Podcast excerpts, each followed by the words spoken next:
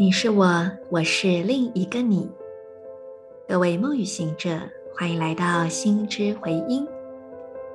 今天是二零二二年七月十一日，星期一，十三月亮历临在的宇宙归之月第十五天，King 五十四，月亮白巫师。做几次深呼吸。呼气，释放掉此刻不需要的念头、情绪、想法。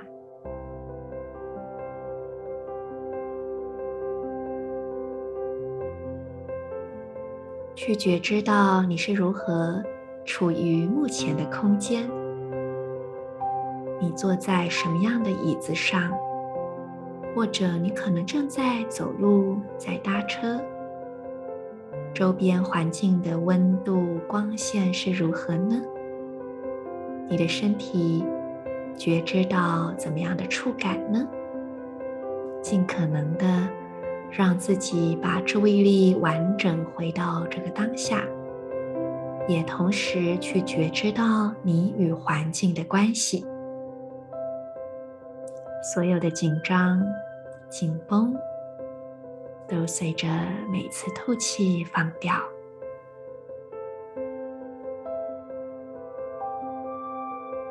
现在用你的意念点亮顶轮、右边膝盖、左手小指，观想这三个部位的光彼此相连，从顶轮到右边膝盖到左手小指。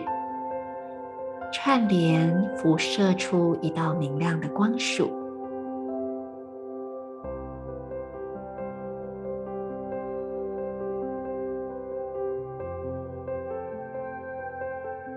在光束之中静心，同时在你内心跟随今天的银河力量宣言：我将两极分化。是为了要完全沉静、稳定接收性的同时，我确立永恒的输出传递。随着挑战的月亮调性，我被死亡的力量所引导。I polarize in order to enchant, stabilizing receptivity. I seal the output of timelessness with the lunar tone of challenge. I am guided by the power of death.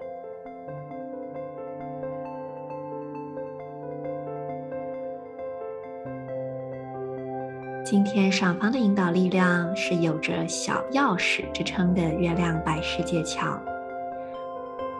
既然会叫做小钥匙，你就会知道，哎，那肯定有大钥匙吧？大钥匙是白巫师波符的宇宙白桥。好，那这个大小钥匙我们就不讲那么细哦。但你听到钥匙，你就会联想到什么？就是它肯定是，呃，打开这个历法更多奥秘的一个关键点，也就是白世界桥这个图腾。白世界桥，虽然说今天是白巫师，可是我们就来讲讲它上面的那个白世界桥。死亡，也又让我再次想到，对，就是新一年的波幅嘛。所以新一年真的，我们都值得好好的参一参死亡这两个字。讲到死亡，你还会有害怕的感觉吗？我自己的感觉是，人到将死的时候，那种害怕应该多多少少还是会有吧，除非你真的修行到很高的境界。嗯，但我们希望可以尽可能的修炼到平常心啦吼。好，可是呢，站在一个更大的角度，我们就会知道，死亡其实是一种形式的转移，再一次回到更接近光的本质。所以，什么是死？它可能只是一种回家的感觉，可能甚至是一种伴随着更加扩展跟光明的体验。如果我们真的对这个更大的实相有着知晓，是否就不再会那么害怕死亡了呢？又或者联动的，我们对于那种因为恐惧死亡而做的一切保障措施，也许我们也可以稍微放松一点了呢？那再更简单的来说，其实死亡就是某种更新吧，更新跟回归。所以，我们其实我一直很喜欢提的就是，我们要在生活中主动运用这个死亡的力量。如果我们愿意主动去运用，我们就不断的在更新，而这份更新，它就会让能量源源不绝的产生。这次在手账商品的规划上，我们做了一个新的尝试，就是我们制作了一本白世界桥波符的空白笔记本。这是一本空白笔记本，我觉得空白本身也很符合这一年的能量。其实你们知道吗？Marissa 自己本来是很讨厌空白笔记本的，我绝对不会去买一本空白笔记本。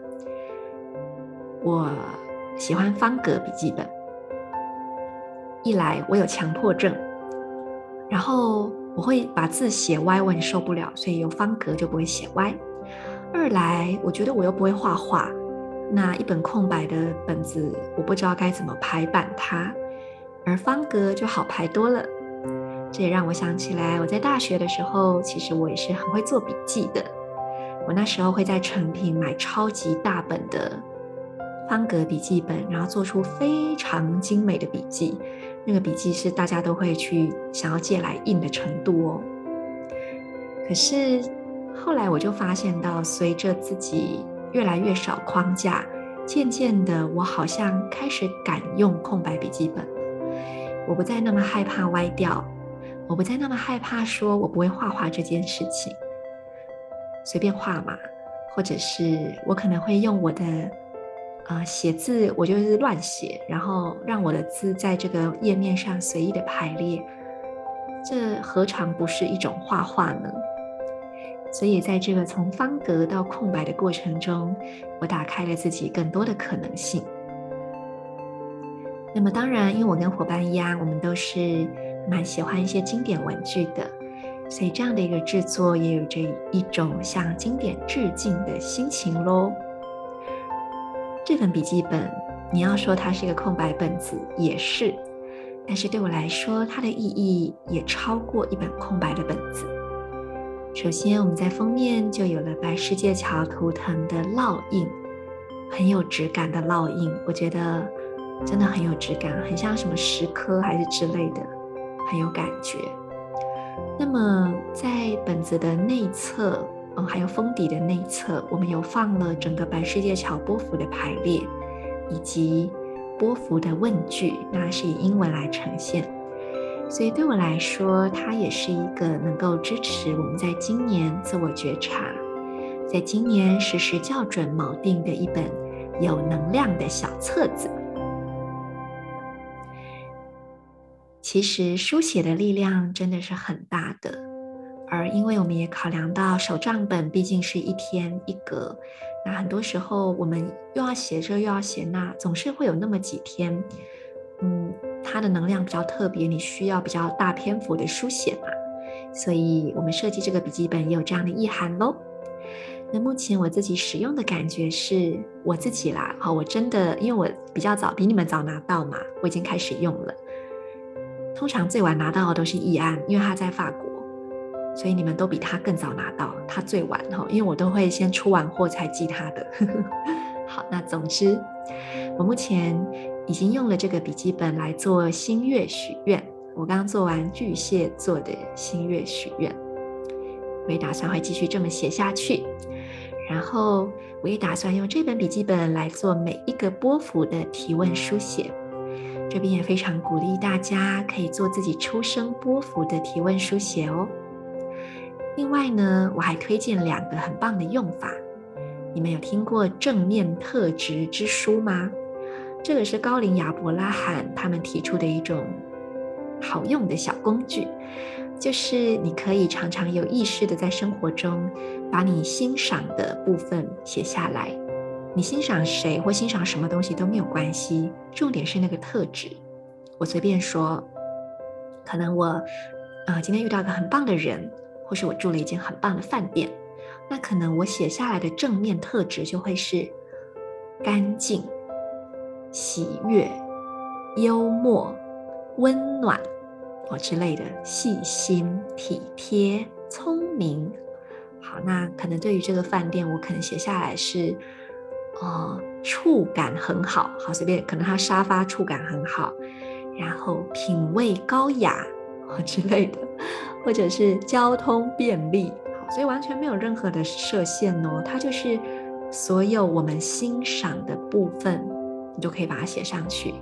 那久而久之，它就可以成为一个充电的功能，它就有充电的功能。当你觉得很阿杂的时候，就翻一翻。